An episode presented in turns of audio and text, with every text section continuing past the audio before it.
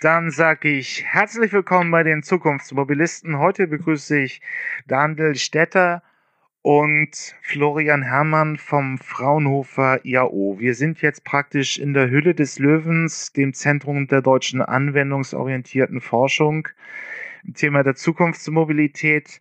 Aber vielleicht können Sie mal kurz selber vorstellen, was so, was Sie so bislang gemacht haben und was Sie jetzt in der Fraunhofer, äh, beim Fraunhofer IAO in Sachen Zukunftsmobilität tun. Gerne. Ähm, dann beginne ich doch. Mein Name ist Florian Herrmann ähm, an der Stelle. Ich leite am Fraunhofer IAO den Forschungsbereich Mobilitäts- und Innovationssysteme. Das Thema Mobilität spielt äh, seit ungefähr 2010 bei uns eine größere Rolle oder mittlerweile eine sehr große Rolle. Ähm, dass wir sehr anwendungsnah beforschen. Ähm, wir haben dort unterschiedliche Infrastruktur mittlerweile auch aufgebaut. Da wird mein Kollege Daniel Stetter sicher gleich noch ein bisschen mehr dazu sagen können. Und wir beforschen das Thema letzten Endes auch aus der Innovationsforschungssicht. Das heißt, uns interessieren insbesondere auch die neuen Technologien, die neuen Anwendungen, die zukünftig dann auch möglich sein werden und den, äh, die Mobilität und den Verkehr letzten Endes dann auch verbessern werden. Ja, zu meiner Person, Daniel Stetter ist mein Name. Ich leite das Team Smart Energy Systems ähm, und wir äh, beschäftigen uns unter anderem mit der Fragestellung, wie denn perspektivisch eine hohe Anzahl an äh, Objekten in einem Energiesystem der Zukunft koordiniert und gesteuert und gemanagt werden kann. Ähm, also wir äh, gehen fest davon aus, dass Energie- und Verkehrswende äh, letzten Endes dazu führen werden, das Stromsystem, wie wir es kennen, auf den Kopf zu stellen. Mit bisher 500 Großkraftwerken, die äh, in der Entwicklung bis 2050 mit 6 Millionen PV- und Windenergieanlagen äh, ersetzt werden sollen, um die Klimaziele zu erreichen. Und darüber hinaus äh, haben wir perspektivisch rund 30 Millionen Elektrofahrzeuge, 12 Millionen Wärmepumpen. Und das kann man alles nur über Software steuern. Und das ist genau äh, der Kern unserer Arbeiten, äh, vom Kleinen bis zum Großen. Äh, derzeit bauen wir Ladeinfrastruktur an über der Hälfte der Fraunhofer Institute auf. Äh, Stuttgart ist hier ein Leuchtturmstandort mit einer sehr signifikanten Anzahl von Ladepunkten. Zielgröße sind 80. Ähm, Ladeleistung äh, 1,2 Megawatt, also durchaus beachtliche Zahlen. Und wir bauen da derzeit das größte Forschungsladenetzwerk Deutschlands mindestens auf. Ähm, das ist so der Bericht, wo wir unterwegs sind, äh, sehr anwendungsnah. Ja, also wir nehmen das Interview am 8.12.2020 auf und ähm, es sind hier drei Großthemen irgendwo. Elektromobilität ist im Hochlauf, sogar in der äh, Corona-Krise stiegen die Marktanteile, automatisiertes Fahren wird immer greifbarer. Und wir haben neue Mobilitätsformen, also Mobility as a Service, großes Schlagwort. Aber wie ist diese Entwicklung eigentlich bei, äh, in der Fraunhofer Gruppe, hat sie angefangen? 2010, das fiel ja ungefähr zusammen mit dem äh, nationalen Entwicklungsplan für Elektromobilität, äh, das große Ziel der Bundesregierung. Wir haben jetzt war ja angekündigt für 2020 eine Million Fahrzeuge. Es sind jetzt 250.000, aber die Industrie ist in Bewegung. Aber wie fing das in der Forschung an in den letzten zehn Jahren? Ja, also das ist ein guter Punkt. 2010 hatte ich schon angesprochen, ähm, ging es eigentlich damals mit dem ausgerufenen Ziel, eine Million Elektrofahrzeuge auf den deutschen Straßen im Jahr 2020, ging das Ganze los und äh, wir hatten damals in Form von einem sogenannten Innovationsnetzwerk uns eigentlich die Frage näher angeschaut mit ganz unterschiedlichen ähm, Industrieakteuren, wie jetzt letzten Endes die Elektromobilität äh, Auswirkungen haben wird auf die äh, Wertschöpfungsstrukturen in der Industrie. Man muss sich vorstellen, ähm, dass natürlich eine Veränderung, die Elektromobilität, auch eine Veränderung im Fahrzeug bewirkt. Das heißt, dort müssen ähm, neue Komponenten äh, integriert werden in die Fahrzeuge. Andere Komponenten werden beispielsweise obsolet oder müssen verändert werden. Und das wirkt sich natürlich dann auch auf die, äh, auf die Lieferketten, auf die Wertschöpfungssysteme aus und auf die Aktivitäten bei den einzelnen Akteuren. Und das haben wir damals beforscht, ähm, eben letzten Endes auch unter diesem großen Druck und der, ja, der ungeklärten Frage, wie, wie stark wird jetzt ähm, quasi die Wirtschaft davon auch betroffen sein. Ähm, da geht es um Arbeitsplätze, da geht es um unseren Wohlstand. Das haben wir damals beforscht, wie gesagt, in einem sogenannten Innovationsnetzwerk und äh, parallel dazu haben wir angefangen, die ersten Elektromobilitäts- Forschungsprojekte zu machen. Der Daniel Stetter hatte schon gesagt, wir haben eine große Ladeinfrastruktur bei uns ähm, am Institutszentrum in Stuttgart-Vaihing. Ähm, die haben wir damals ähm, aufgebaut mit einzelnen Ladesäulen, die, wenn man böse wäre, würde man sagen, damals noch relativ dumm waren, also nicht wirklich vernetzt, nicht intelligent, nicht gesteuert. Mittlerweile sind wir da bei einem sogenannten Micro Smart Grid, also einem dezentralen Energiesystem, das sich aus ganz unterschiedlichen Energieelementen letzten Endes ähm, zusammensetzt, mit einer, mit einer intelligenten Lade- und Laststeuerung, mit einem, äh, also mit einem sehr guten Backend-System beispielsweise, ein Buchungssystem für die Fahrzeuge, so dass wir dort wirklich die Energieelemente mit den Mobilitätsressourcen auch bündeln können. Und äh, da sieht man eigentlich schon, dass wir einen relativ schönen Entwicklungspfad auch eingeschlagen haben. Parallel dazu gab es dann ab 2010 ähm, in den Folgejahren auch größere Forschungs- Projekte, äh, sogenannte Systemforschung, wo sich mehrere Fraunhofer-Institute zusammengeschlossen haben, um beispielsweise auch die technologischen Veränderungen im Zuge der Elektromobilität zu beforschen. Und da sind eben auch ganz spannende Projektergebnisse dann rausgekommen. Teilweise mündeten die dann auch im Aufbau von dem einen oder anderen Komponenten oder auch Fahrzeugdemonstrator. Ähm, ja, wenn man sich jetzt die Forschungsergebnisse anguckt und wir haben ja hier schon ein gewisses Stück geronnene Innovation. 2010 hatte keiner der Großserienhersteller in Deutschland wenigstens ein Elektrofahrzeug auf dem Markt. Ähm, heute fehlt mir fast die Übersicht, aber Volkswagen hat 70 Fahrzeuge bis 2025 angekündigt. Äh, und ja, sie sind eigentlich auch in ihrer gesamten Angebotspalette schon elektrisch. Die anderen sind noch ein bisschen hinter dran an, ähm, der deutschen Hersteller. Wie kann man, wie wenn man von heute auf die Ergebnisse von damals guckt, wie hat das deutsche Innovationssystem in Sachen Mobilität, in Sachen Fahrzeugbau funktioniert? War es gut? Sind wir, sind, sind, sind wir gerüstet für die Zukunft? Also vielleicht, ähm, bevor der Daniel sicherlich noch das eine oder andere gleich dazu sagen wird, ähm, würde ich jetzt mal sagen, wir sind in der Innovationsarbeit sicherlich nicht schlecht gewesen. Äh, der andere Punkt, den man natürlich beachten muss, ist das Timing. Also wann beginnt man mit der Innovationsarbeit beziehungsweise mit der Einführung von Produkten und wann skaliert man letzten Endes auch die Lösung, damit sie halt in größeren äh, Mengen dann auch am Markt verfügbar sind. Und dafür muss man eigentlich, um das zu beantworten, verstehen, wie die Industrie tickt ähm, und, und was letzten Endes so der, der Grundumstand für unseren Wohlstand auch darstellt. Und äh, da muss man halt sagen, dass die konventionellen Technologien ähm, einfach relativ viele Arbeitsplätze beherbergen oder versorgen äh, und ähm, dort auch relativ viel Geld noch verdient wird. Und ähm, jetzt gab es in der Vergangenheit, äh, Sie wissen das sicherlich, äh, Anpassungen, was die CO2-Flottenziele anbelangt. Ähm, aber es gab eben halt auch zwischen 2010 und 2018 ein relativ großer Korridor, wo man zwar wusste, dass Anpassungen stattfinden, die aber eigentlich noch in Maßen waren, die, die man noch mit der Optimierung von konventionellen Technologien, beispielsweise dem Verbrennungsmotor, eben noch abfangen konnte. Ähm, seit 2018 ist klar, dass es eine massive äh, Verschärfung der CO2-Flottenziele ähm, gibt auf europäischer Ebene und in den nächsten Tagen oder Wochen ähm, wird die Europäische Kommission eine erneute Verschärfung nochmal ausrufen und spricht aktuell ja davon, dass man ähm, die Emissionen um 55 Prozent reduzieren will zum Basisjahr 1990. Und ähm, das ist eine massive Verschärfung nochmal zum aktuellen Stand.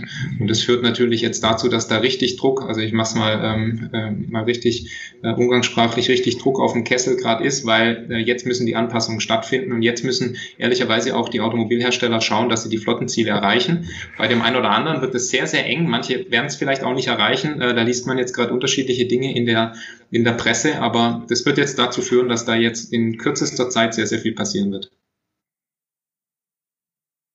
Ja, also ich schließe mich dieser Meinung an.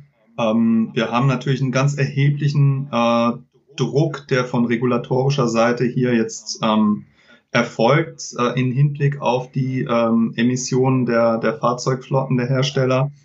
Äh, wir haben äh, ganz erhebliche äh, Incentivierungsprogramme ähm, bei äh, dem äh, Thema äh, Besteuerung der Dienstwagen, also die 1%-Regelung, die ja für ähm, äh, Fahrzeuge mit äh, elektrifizierten Antriebsstrang dann auf 0,5 beziehungsweise 0,25 Prozent äh, herabgesenkt wurde und aus Arbeitnehmersicht hier natürlich einen hohen Anreiz generiert, äh, ein Fahrzeug äh, mit einem elektrifizierten Antriebsstrang sich zu beschaffen. Und an der Stelle ist dann die Frage für, den, für das Unternehmen, äh, wo habe ich denn die höheren Kosten? Beziehungsweise kann der Arbeitnehmer sagen, okay, ich bin sogar bereit, nochmal ein bisschen von meinem Brutto abzuschmilzen, um Elektroauto zu haben, weil ich es cool finde.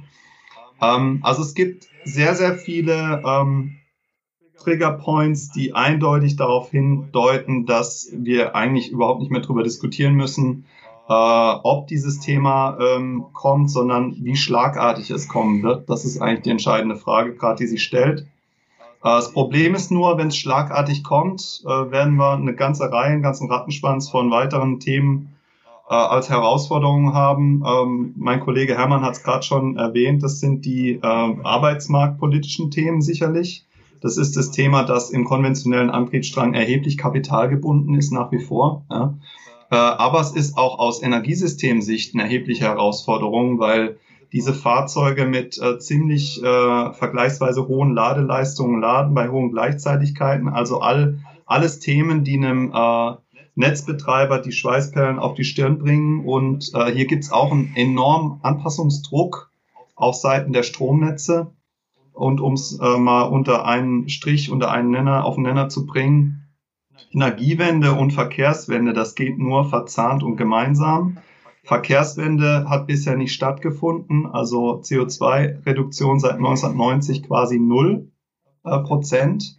Im äh, Verkehrssektor, äh, die Effizienzgewinne beim Verbrenner wurden komplett aufgefressen durch höhere Laufleistungen, äh, und auch äh, durch äh, höhere Fahrzeugmassen. Von daher ist hier natürlich ein enormer Handlungsbedarf. Also ähm, ich würde noch mal einen Punkt offen stellen. Ich kann das auch gerne äh, in die Shownotes dieses Podcastes stellen, die Wirtschaftszahlen über das Auto. Aber wenn wir Automotive-Leute so über das Thema reden, ist sicherlich eine Sache klar, aber das muss man auch mal kommunizieren. Deutschland ist sehr stark abhängig vom Auto. Es sind zwar bei den Herstellern nur knapp 800.000 Beschäftigte, aber insgesamt in der Zulieferindustrie sind es 5 Millionen. Ich glaube auch noch die Zahl stimmt, dass wir, dass es vom Exportvolumen äh, macht das Auto 26 Prozent aus. Also Deutschland ist sehr stark geprägt vom Auto. Der ganze Wohlstand in Süddeutschland erklärt sich eben über die Automotive-Fertigung. Ähm, aber wir haben, Sie haben jetzt viele Themen aufgerissen. Ähm, wo muss denn noch geforscht werden? Ähm, wir haben Stand heute, also 2020, sind einige deutsche, sind alle deutsche Hersteller haben wenigstens teilweise elektrische Fahrzeuge im Angebot. Ähm, ähm, da wird äh, alle Großen haben sie auf jeden Fall. Und ähm, der Markthochlauf ist schon relativ vielversprechend, also Zuwachs auch in der Corona-Phase. Woran klemmt es denn jetzt noch konkret in der Forschung? Brauchen wir bei Batterien noch ein anderes Thema? Muss die Integration bei Ladeinfrastruktur noch besser werden? Ähm, und ja, das ist im Prinzip die Frage an die Forscher. Was ist noch wirklich, muss noch entwickelt werden? Also da kann ich gerne mal den Anfang machen. Wir haben da ein ganz eine große Bandbreite letzten Endes an offenen Forschungsfragen. Ein Punkt hatten Sie schon angesprochen, das sind letzten Endes die Energiespeicher oder Energieträger. Ähm, dort wird es sicherlich zukünftig noch darum gehen, ähm, die ähm, die Energiedichten in den, in den Speichern zu erhöhen bei, äh, bei Reduzierung des Gewichts. Also wir haben natürlich nicht vor, jetzt in den Fahrzeugen die allerschwersten äh, Batterien beispielsweise zu verbauen. Da ist es so, dass in der Vergangenheit die Leistungsdichten durchaus gesteigert werden konnten, aber die Superbatterie, ähm, die viel, ähm, die viel zitierte, die ist ehrlicherweise zumindest für mich aktuell noch nicht äh, zu erkennen. Da gibt es unterschiedliche Alternativen, aber das wird ähm, relativ viel Zeit noch in Anspruch nehmen. Da spricht man beispielsweise über Festkörperbatterien ähm, oder über neue äh, Zellchemien, wie beispielsweise Lithium-Schwefel, Lithium-Luft. Verbindungen, die, die dort einiges möglich machen sollen. Aber das ist ehrlicherweise schon noch ein, ein richtig anspruchsvoller Weg. Ähm, es ist nicht so, dass da in der Vergangenheit beispielsweise nicht dran geforscht worden wäre. Also ähm, es hilft sicherlich, dass die Autoindustrie da jetzt wahnsinnig äh, stark hinterher ist, aber ähm, da ist auf jeden Fall noch was zu tun. Dann haben wir natürlich nicht nur den batterieelektrischen Antriebsstrang, wir haben beispielsweise das Thema Wasserstoff, das vor allem bei den schweren Nutzfahrzeugen, aber auch für stationäre Anwendungen jetzt ganz spannend sein wird. Ähm, da wird sicherlich noch äh, in der Technologie einiges zu äh, zu beforschen geben. Und dann muss man ehrlicherweise sagen, ähm, dass es natürlich nicht nur die technologischen Themen sind, sondern vor allem auch Themen im Bereich der, der Anwendung, im Bereich der, äh, der Usability, der Nutzerakzeptanz. Ähm, es ist uns eigentlich klar, dass wir zukünftig nicht eine Verkehrswende einleiten werden, indem wir einfach nur die Antriebe austauschen werden, sondern wir brauchen natürlich auch neue Mobilitäts- und Verkehrskonzepte. Und äh, das sind sicherlich ganz spannende äh, Themen, die, es dann zu adressieren gilt. Also auf der einen Seite geht es dann Richtung digital gestützte Mobilität, also dass ich wirklich bedarfsgerecht die Mobilitätsressourcen auch nutzen kann. Es geht um neue Mobilitäts- ähm, und Fahrzeugkonzepte, wie beispielsweise automatisierte People-Mover-Konzepte. Es geht um das Thema der 3D-Mobilität, beispielsweise, dass ich in urbanen Ballungszentren von einem größeren Flughafen vielleicht in die Innenstadt relativ komfortabel und schnell dann auch transportiert werden kann. Ähm, man sieht also, dass es wirklich ganz unterschiedliche Dinge sind. Auch das Thema des, der Fahrzeugautomatisierung hatten Sie vorhin schon angesprochen, ähm, sehen wir aktuell jetzt stärker auch wieder im Lkw-Bereich durch das sogenannte Platooning, wo man sich einfach auch nochmal stärkere Effizienzgewinne erhofft. Und das sind natürlich alles Themen, da, da ist man noch lange nicht fertig mit der Forschung. Ja, wenn ich da anknüpfen darf, ähm, gerade beim Thema Elektromobilität und Verzahnung mit dem Energiesystem haben wir immer noch erhebliche Defizite in diesem Ökosystem, das die einzelnen Akteure miteinander verknüpft.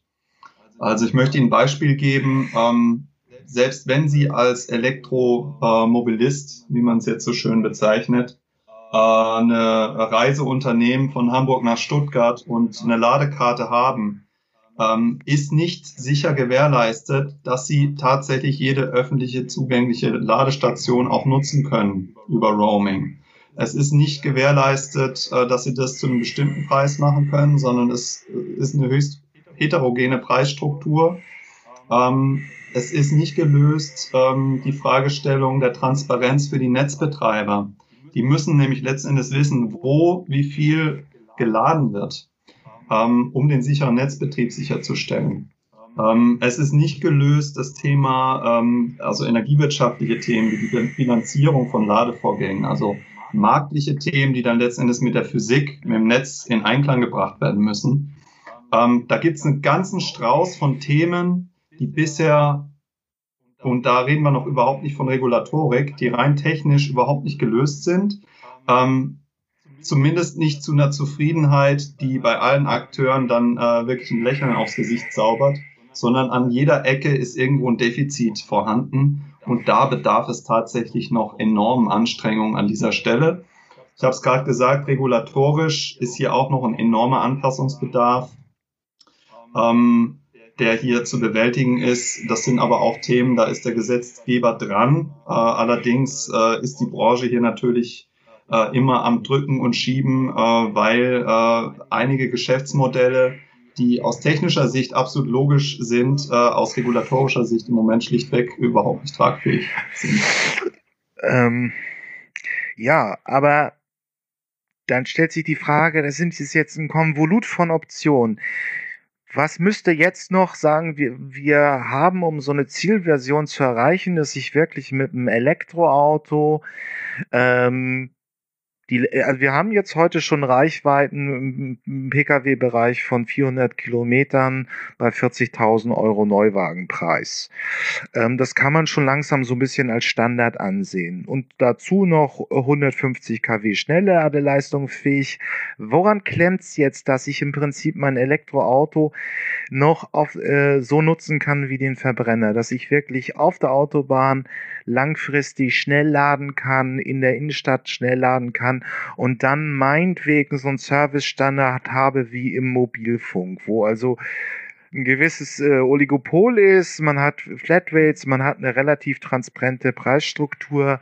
Ähm, wer, wo, wie ist der Roadmap, wie ist die Roadmap zu so einem Szenario hin? Also, ähm, wenn ich einsteigen darf, mhm. äh, Flo, ähm, ich finde, wir sind grundsätzlich gar nicht so weit weg von dieser, äh, von diesem Punkt. Ähm, und leider hat es uns Tesla an der Stelle vorgemacht, ähm, weil die einfach ein Ökosystem aufgebaut haben, was einen hohen Nutzerkomfort äh, beinhaltet. Also was Sie ansprechen, das Thema Langstrecke. Ähm, ja, das ist ein Thema, ähm, aber die meisten Fahrzeuge bilden eben keine Langstrecke ab. Äh, aber ich bin auch äh, schlau genug, um zu wissen, dass ein Nutzer halt ein Fahrzeug haben möchte, was alle Bedürfnisse abdeckt, mhm. egal wie oft er sie eigentlich abruft. Also ähm, ich sage nur Anhängerkupplung oder Cupholder hinten ähm, und viele weitere Extras.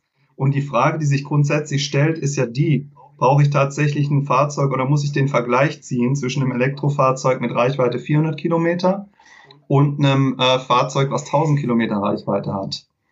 Ähm, die Frage, die sich stellt, äh, ist doch letzten Endes, ob der Nutzer eine Komforteinbuße verspürt, wenn er nach zwei, zweieinhalb Stunden eine Viertelstunde Pause machen muss bei einem Schnelllader. Das ist ja eigentlich die entscheidende Frage. Wenn dieser Schnelllader schon vorgebucht ist, wenn er keine ja, wesentliche Einschränkung hier verspürt, ich wage die These, dann ist das eigentlich ein System, was schon ziemlich nah am Funktionieren steht. Also da bin ich absolut bei dir, Daniel, an der Stelle. Ähm, ich würde sogar noch ähm, unterstreichen, ich bin froh, dass Tesla uns das vorgemacht hat, weil ich ansonsten ehrlicherweise nicht wüsste, ob wir äh, in der Industrie den Drive jetzt verspüren würden, den wir aktuell sehen, beziehungsweise ähm, die teilweise ja so nachgezogen wurde, wie es jetzt gemacht wurde. Und ich glaube, das ist schon ganz wichtig, dass man immer mal wieder diese ähm, Early Mover dann auch sieht, ähm, wo wirklich was passiert. Ich meine, Tesla hatte damals eine, eine ganz interessante Nische eigentlich jetzt aufgetan ähm, durch diese ganze CO2 und Regulierungsthematik ist jetzt eigentlich klar, dass man um die Elektromobilität auch gar nicht mehr rumkommt. Bis vor ein, zwei Jahren gab es ja in der Tat noch ganz, ganz viele Diskussionen ähm, auf Leitungsebene in den Unternehmen. Da war es ehrlicherweise überhaupt nicht klar, ob das kommt oder eben nicht. Und ähm, dafür, dass da jetzt, wenn man ehrlich ist, ein relativ kurzer Zeitraum dazwischen liegt, ist, muss man schon sagen, jetzt so super viel passiert. Also man sieht jetzt wirklich auch im Bereich der Ladeinfrastruktur wird jetzt viel gemacht. Da finden die Ausbauten jetzt auch statt. Und es ist halt neben dem ganzen technischen und dem infrastrukturellen halt auch ein Mindset-Thema. Ich glaube auch die Generationen, die jetzt nachkommen, die haben hoffentlich dann auch nicht mehr diesen 1 zu 1 Vergleich, den der Daniel jetzt gerade geschildert hat, im Kopf, dass man halt immer den Verbrennungs, äh, das Verbrennerfahrzeug gleich mit einem äh, Elektrofahrzeug vergleicht, das vielleicht nicht ganz die gleich äh, große Reichweite besitzt. Ähm, aber ich glaube, auch an der Stelle werden wir jetzt in der nächsten Zeit hoffentlich äh, Rückenwind bekommen, weil einfach vieles klar ist, dass man sich umstellen muss. Und das war auch, das ist ja nicht nur, nur mobilitäts- oder verkehrsbezogen. Wir, wir können in manchen Dingen einfach nicht so weitermachen wie in der Vergangenheit mit dem Ressourcenverbrauch. Das wird noch viele andere Bereiche und Branchen auch treffen. Und ähm, deswegen liegt es für mich da auch wirklich nahe, dass man da offen ist für neue Ansätze und wirklich halt äh, bedarfsgerecht dann auch Mobilitätsressourcen nutzt. Dann bliebe aber ja noch das Problem, ähm, dass äh, die Mobilitätswende, also bleiben wir erstmal nur bei der Etablierung der elektrischen Autos, soll ja in der Veränderung des gesamten Energiesystems laufen. Das kann man unter dem Ausbau der Erneuerbaren verstehen, aber es ist natürlich auch diese Ebene der Dezentralität drin, dass man also Strom nicht mehr, das hatten Sie schon gesagt, in den 500 Großkraftwerken baut, äh, erzeugt, sondern viele kleine Anbieter vernetzt werden müssen. Ja, welche Rolle soll das Elektroauto da spielen? Wir hatten vor sieben, acht Jahren im Feld die Diskussion, dass Elektroautos schön als Energiespeicher fungieren können, weil es ja halt ähm, die Elektroautobatterie nicht immer genutzt wird. Das hört man heute immer weniger. Aber wo geht's hin? Also, wo kommen, wie kommen wir, wie, wie, welche Rolle wird das Elektroauto in der Energielandschaft der Zukunft spielen? Also aus meiner Sicht äh, ist das Elektroauto äh, der ideale Komplementär zu erneuerbaren Energien. Äh, erneuerbare Energien werden wir ausbauen müssen auf eine Größenordnung über 300 Gigawatt PV und Wind. Äh, wenn Sie diese Zahlen äh, vor 10, 15 Jahren in den Mund genommen hätten, wären sie äh, verjagt worden. Mittlerweile sind sich da eigentlich ähm, die Studienautoren großzügig einig, dass es dahin gehen muss, unter der Voraussetzung, man möchte die Klimaziele erreichen. Ja? Ähm, und dass ich den Mobilitätssektor wie auch den Wärmesektor äh, hier in den Stromsektor integrieren muss, einfach aus Primärenergieeffizienzgründen.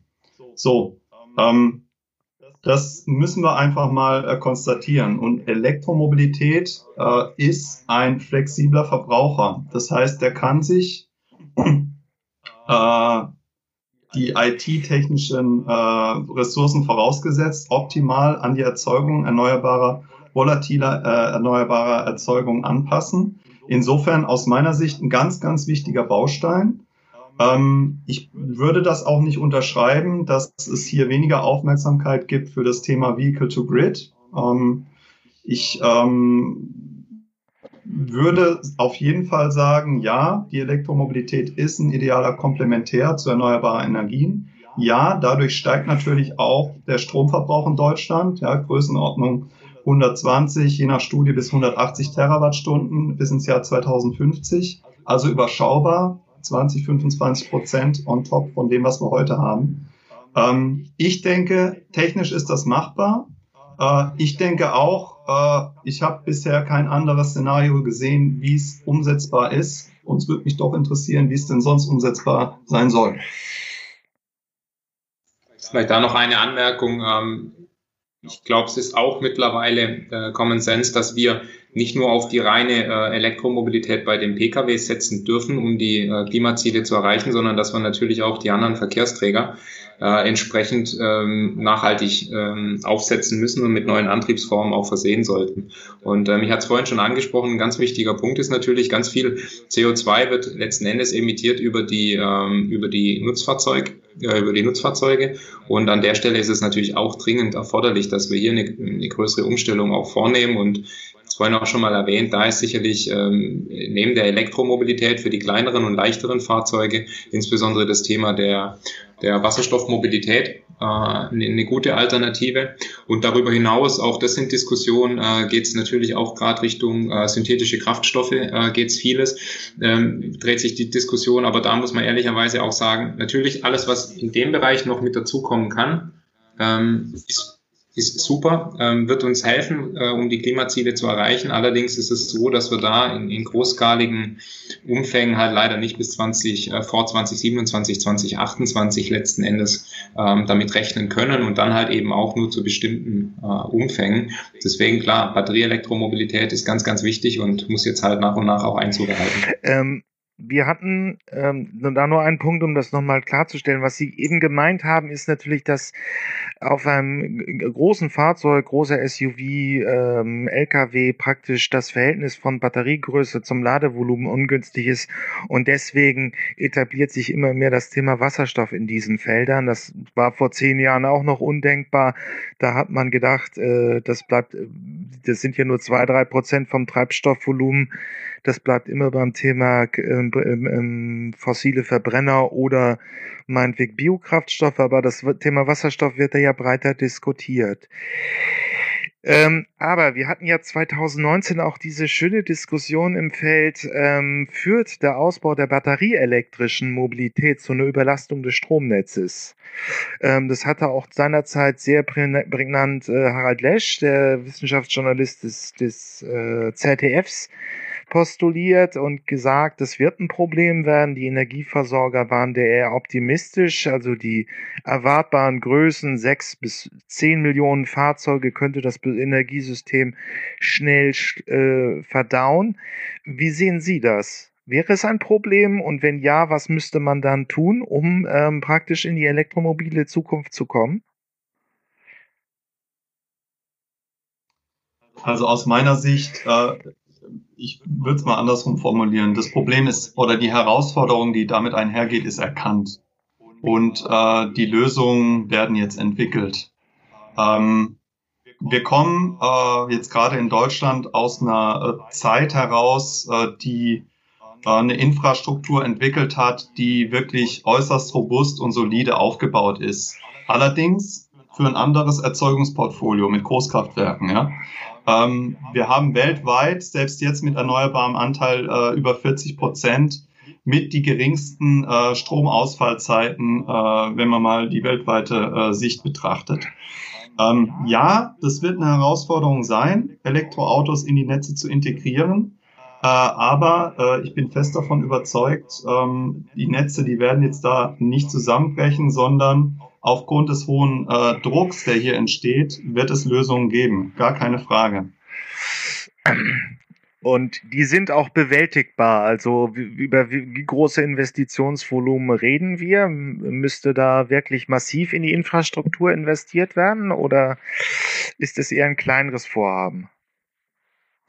Naja, es gilt wie immer das Prinzip äh, Netzoptimierung vor Ausbau, ähm, vor Neubau. Ja? Und Netzoptimierung beinhaltet Softwarelösungen. Also äh, Ansprechen von Fahrzeugen, dass sie dann laden sollen, wenn das Netz auch die entsprechenden Kapazitäten noch hat. Dafür braucht man aber eine Information über den Netzzustand. Und all das ist eigentlich, was unter dem Schlagwort Smart Grid zusammenzufassen äh, ist. Ähm, da wird die Entwicklung hingehen, zwangsläufig. Okay.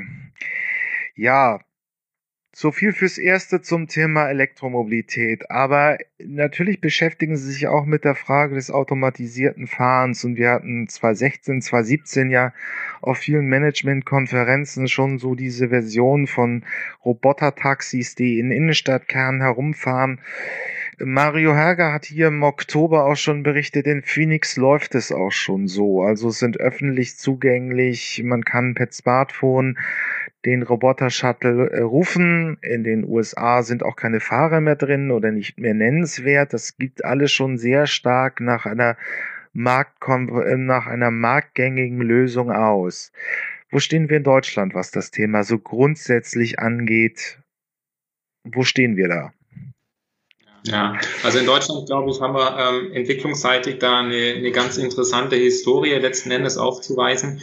Ähm, das Thema der Automatisierung von Fahrfunktionen ist ja, wenn man ehrlich ist, nichts Neues. Da hat man in den 80er Jahren schon damit angefangen, äh, Automatisierungsprojekte durchzuführen, äh, auch bei Fraunhofer im Übrigen. Da gab es ein ganz bekanntes, nannte sich äh, Prometheus, ähm, das in Karlsruhe beforscht wurde. Und äh, letzten Endes hatte man da eigentlich jetzt in den letzten Jahren äh, sich konsequent inkrementell weiterentwickelt. Das heißt, die ähm, Fahrfunktionen wurden immer Schritt für Schritt stärker automatisiert, ähm, sodass man dort auch jetzt äh, in, in entsprechenden Automatisierungslevels schon unterwegs sein kann, wo beispielsweise der Fahrer halt letzten Endes auch mal für kürzere Zeit bei niedrigen Geschwindigkeiten auch mal das, die, äh, die, die Hand vom Lenkrad nehmen kann und äh, vielleicht auch mal kurz äh, irgendeiner anderen Tätigkeit nachgehen kann.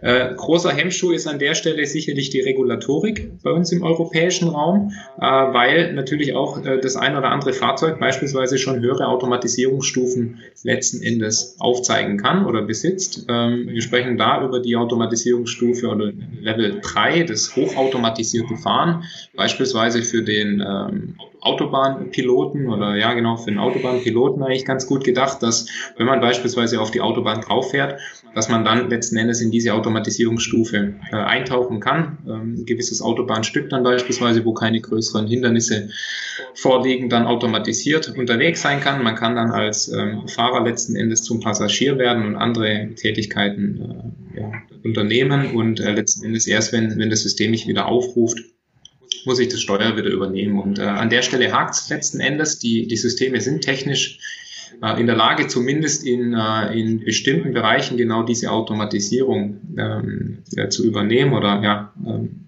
abzuliefern. Ähm, regulatorisch ist es letzten Endes nicht ganz so einfach. Was, worauf ich aber hinaus will, ist, das ist letzten Endes so diese inkrementelle Entwicklungslogik. In Amerika beispielsweise ähm, hat man das so ein bisschen geleapfrogged, also übersprungen. Man ist eher ehrlicherweise direkt in einen evolutionären Entwicklungspfad ähm, gegangen, wo man letzten Endes die äh, Level 5 Automatisierung, also das autonome Fahren, gleich adressiert hat, wo dann letzten Endes auch überhaupt gar kein Fahrer mehr erforderlich ist, sondern dieses Fahrzeug äh, automatisiert unterwegs ist, ohne äh, sonstige Hilfe des, des Menschen. Und ähm, es wird aktuell viel darüber diskutiert, ähm, ob dieser Ansatz denn nicht leichter ist, also nicht kommen von diesen inkrementellen Entwicklungsstufen, sondern eben, dass man sich gleich auf die, auf die, äh, auf die autonome Mobilität konzentriert, ob das nicht leichter ist. Und äh, letzten Endes ist es so, dass diese Systeme insbesondere dann Anwendung finden, wenn es klar definierte Bereiche sind, also wo man sehr, sehr gute Informationen über das Umfeld hat, über ähm, optimale Karten, über, über äh, satellitengestützte Systeme und da, wo man natürlich ähm, ich sag mal, im geschwindigkeitsreduzierten Bereich auch unterwegs ist, weil die Automatisierung wird letzten Endes von zwei Faktoren, so verstehen wir das, ähm, beeinflusst. Das eine ist die, die Strukturiertheit der Umgebung. Also wie komplex ist die Umgebung? Kommen da Hindernisse mit rein? Ähm, ist die Umgebung sehr unterschiedlich gestaltet? Beispielsweise wie im urbanen Raum, wo es ganz unterschiedliche ähm, Voraussetzungen hat. Und der zweite Aspekt ist letzten Endes die Geschwindigkeit. Also wie schnell bin ich unterwegs? Und äh, wenn man diese beiden Faktoren jetzt eben nach oben schraubt, dann wird die Automatisierung immer anspruchsvoller. Und irgendwo da dazwischen ist man jetzt halt letzten Endes gerade unterwegs das ist ein bisschen abstrakt, wenn ich das mal zusammenfassen würde. Wir haben also äh, ja im Prinzip zwei Pole. Einmal der Stadtverkehr, da ist eine hohe Komplexität, viele Radfahrer, viele Verkehrsteilnehmer, viele Interaktionen, ähm, geringes Geschwindigkeitsniveau mit geringen Unfallfolgen.